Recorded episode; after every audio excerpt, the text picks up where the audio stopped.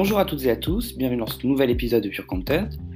Dans le dernier épisode, je vous expliquais les différentes techniques qui permettent de réaliser un contenu efficace. Aujourd'hui, nous allons aborder les différents formats de contenu et leur utilité. D'abord, sachez qu'il existe une grande quantité de canaux sur lesquels diffuser du contenu. Mais comment les classifier? Alors, historiquement, la distinction pour tous les types de contenus, c'était média hors média. À ce moment-là, c'était très simple de les dispatcher car on avait d'un côté les canaux qui coûtaient de l'argent en achat d'espace, donc traditionnellement la presse, l'affichage, la radio, télé, etc. Et les canaux qui n'étaient pas forcément gratuits, parce que coût de production, d'impression ou autre, mais pour lesquels on n'avait pas besoin d'acheter d'espace publicitaire. C'était notamment le cas pour l'emailing, les RP, l'événement, etc. Puis, Internet est venu troubler un peu ce schéma parce qu'on avait certes le paid qui nécessitait d'acheter de l'espace, donc via le display, le référencement, des choses comme ça, mais aussi la production de contenu sur site qui était vocation publicitaire mais qui ne rentrait pas dans la catégorie média car on n'achetait pas d'espace. Sur le même principe, on ne va pas demander l'autorisation à quelqu'un pour ajouter de la déco chez soi. Donc on est passé d'un modèle bipartite à un modèle tripartite qu'on appelé aujourd'hui poème par souci de mémorisation.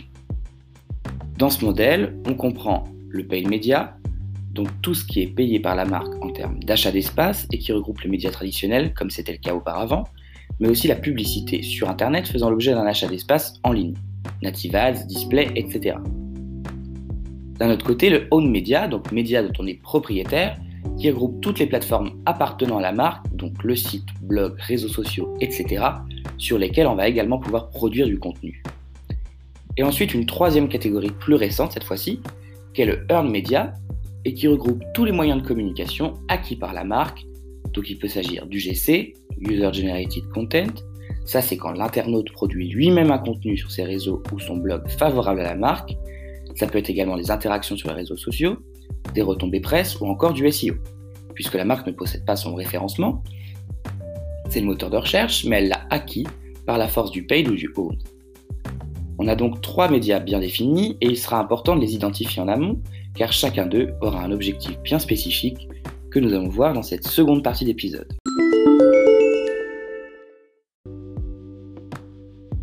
Si on choisit de faire du paid via les médias traditionnels, c'est qu'on n'a pas forcément d'annonce à faire au client, ou à contrario une très grosse annonce, comme toutes les marques automobiles qui passent au vert ou lancent un nouveau modèle hybride et qui matraquent l'affichage comme la télé.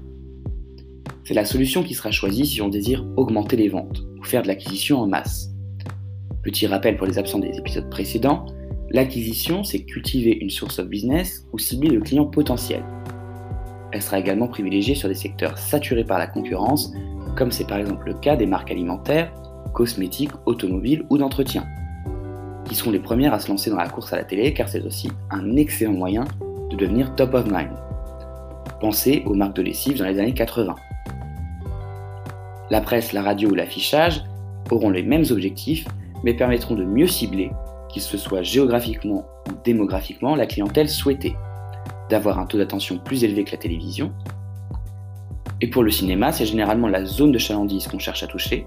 D'ailleurs, vous remarquerez que la marque est tout de suite suivie de l'adresse du magasin, ce qui serait inenvisageable à la télévision.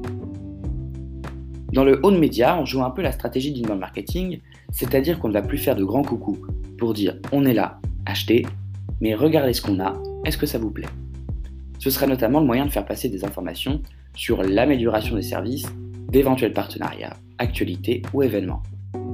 Dans tous les cas, on n'est plus dans la visibilité à grande échelle, mais dans l'image de marque que certains appellent aussi brand love, et de l'information qui ont vocation à être plus personnalisée. Ce qu'on va essentiellement rechercher par le owned, c'est à convertir les prospects en clients en montrant ses atouts et les faire rester en créant un besoin, un attachement autour de la marque. Le earned, on n'investit pas directement dedans, mais on va souvent investir dans une stratégie pour l'obtenir. Comme son nom l'indique, il se gagne, donc il doit se mériter. Que ce soit en travaillant un référencement SEO ou en rédigeant un communiqué de presse engageant. Ici, l'objectif est multiple parce que le earn est un peu une case fourre-tout. Mais c'est essentiellement la réputation et la crédibilité qui seront en jeu. Crédibilité qui passera par la parution d'un article dans une revue prestigieuse, par l'admiration des clients pour la marque ou encore par la première page pour le SEO. Comme lorsqu'il s'agit de choisir une stratégie marketing, les dépenses allouées sur ces différents canaux peuvent jongler. Personne ne va choisir d'investir à 100% dans le paid ou à 100% dans le earn. Vous n'avez jamais vu par exemple une marque qui passe à la télé ne pas avoir de site internet ou de réseaux sociaux. En réalité, c'est aussi très souvent du cas par cas, bien que la tendance soit clairement en haut de médias. Là où autrefois, le paid était nettement plus puissant. Il représente aujourd'hui les plus gros investissements en marketing, selon Madines. Et cette tendance n'est pas prête de s'inverser avec le Covid, car les entreprises tendent de plus en plus à se digitaliser, et il y a aussi une grosse chute de l'attention constante, et je fais un bond sur les épisodes précédents, qui nécessite de transformer les façons d'aborder le consommateur, non plus de manière intrusive, mais incitative. C'est à cela qu'on différencie le brand content de la publicité, purement promotionnelle. Le brand content est créateur de valeur. Étant essentiellement digital, il permettra d'avoir une plus grande liberté, notamment dans les formats sur lesquels développer du contenu, format que nous allons développer dès maintenant dans cette troisième partie.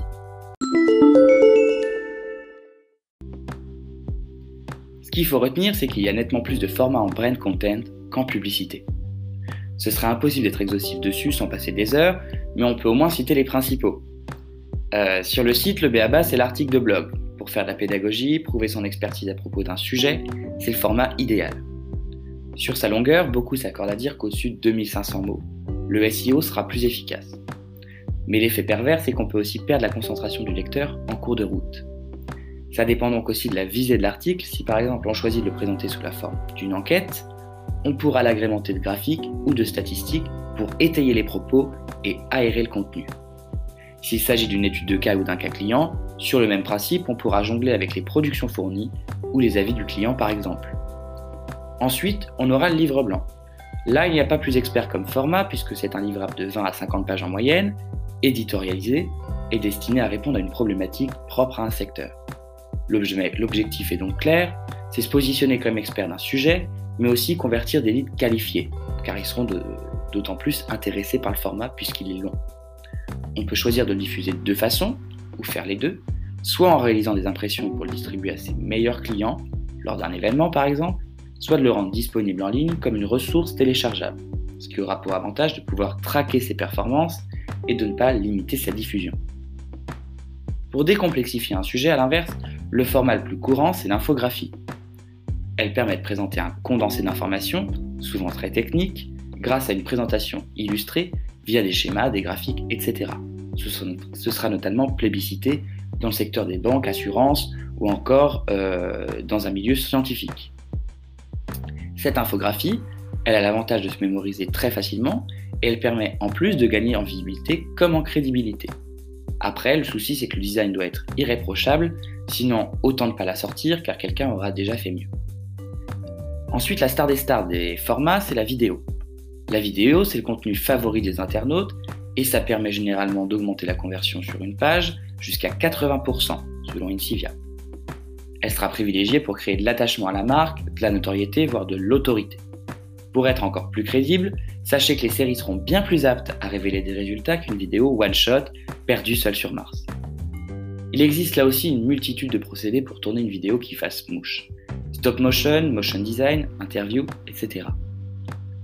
Mais si la vidéo est le format privilégié des internautes, il se peut que le podcast lui fasse de plus en plus d'ombre à l'avenir. C'est en effet un excellent moyen de donner de la voix à la marque et développer un argumentaire auprès du client tout en restant incitatif. L'objectif, c'est encore une fois la notoriété et la préférence de marque. En fonction du sujet, il pourra également jouer sur la partie fidélisation. En moyenne, la durée idéale d'un podcast, c'est de 26 minutes et l'attention sur ce format est très accrue car on peut multitasker beaucoup plus simplement, par exemple en faisant son sport ou son ménage tout en restant attentif au format.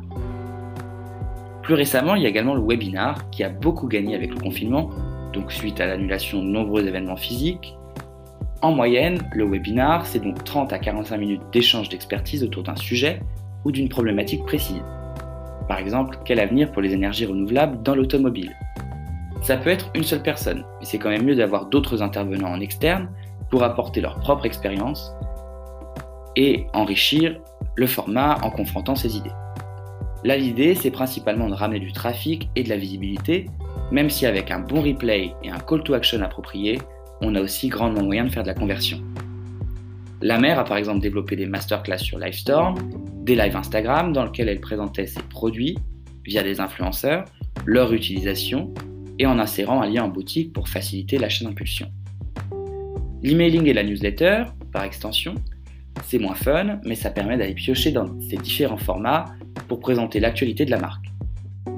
L'objectif sera dépendant du corps du mail, car l'emailing il a l'avantage d'être directement rattaché au CRM. Petit aparté, le CRM c'est le Customer Relationship Management, donc un outil qui collecte toutes les données de l'entreprise et qui va proposer des listes ou segments des clients à contacter selon leur qualification. On pourra ainsi envoyer une newsletter différente aux nouveaux clients, aux clients assidus ou encore aux ambassadeurs.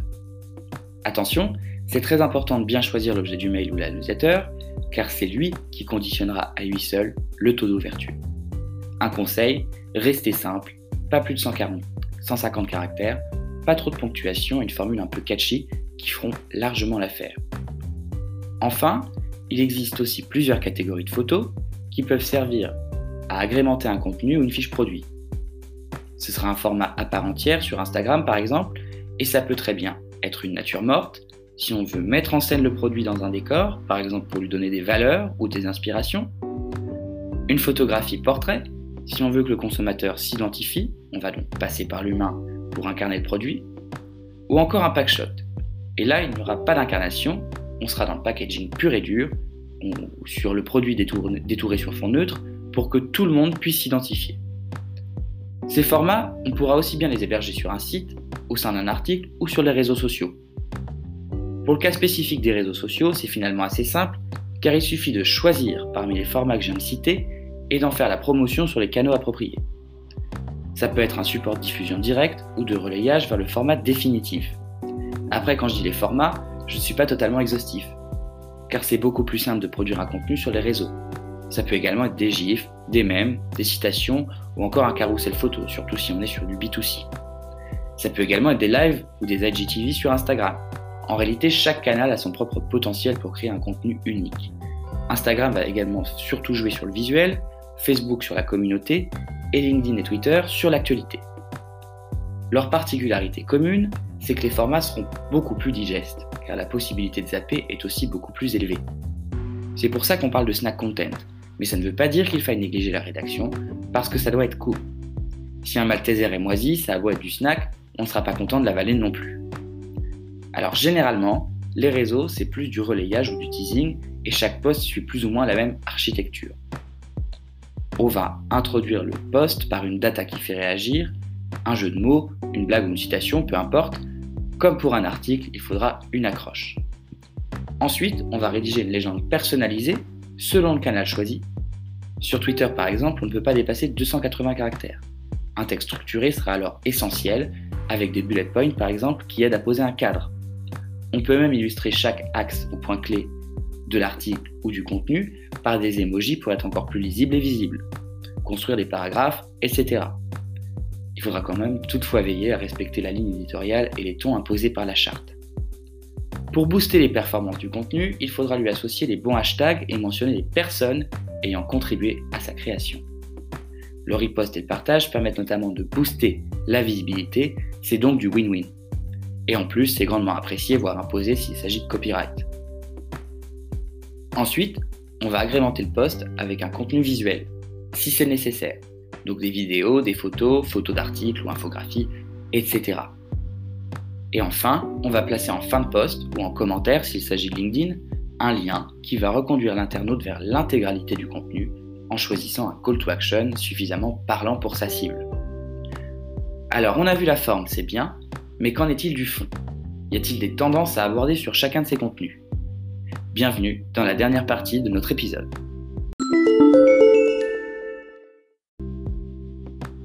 Sur le fond, ce n'est pas forcément une question de sujet, car elle va dépendre du secteur d'activité sur lequel on se situe. Les sujets d'une industrie automobile ne seront pas les mêmes que ceux d'un concepteur de mode ou d'un joaillier par exemple. C'est pour ça qu'on pose un cadre, avec une charte édito, pour que la ligne éditoriale soit cohérente et ne sorte pas de ce cadre, et que les piliers, qui seront des thématiques, gravitent autour de ce même cadre. En revanche, si les sujets sont définis à l'avance, les tendances, elles, peuvent influencer ces sujets, et surtout l'angle à leur donner.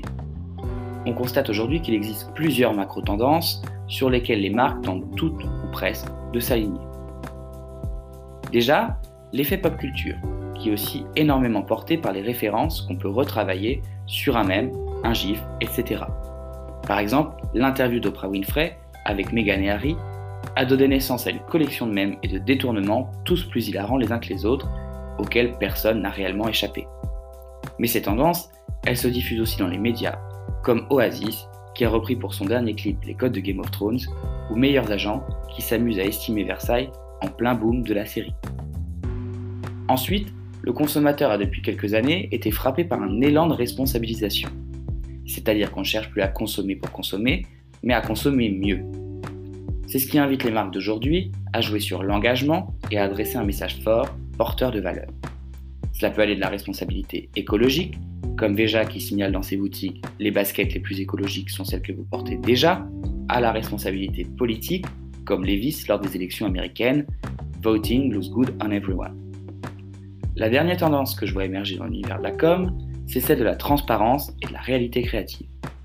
C'est-à-dire que les messages enjolivés séduisent de moins en moins le consommateur, qu'on sait de moins en moins dupe d'ailleurs, et qui souhaite être rassuré par un message qui va droit au but et qui ne cherche pas à détourner du réel pour encourager son acte d'achat.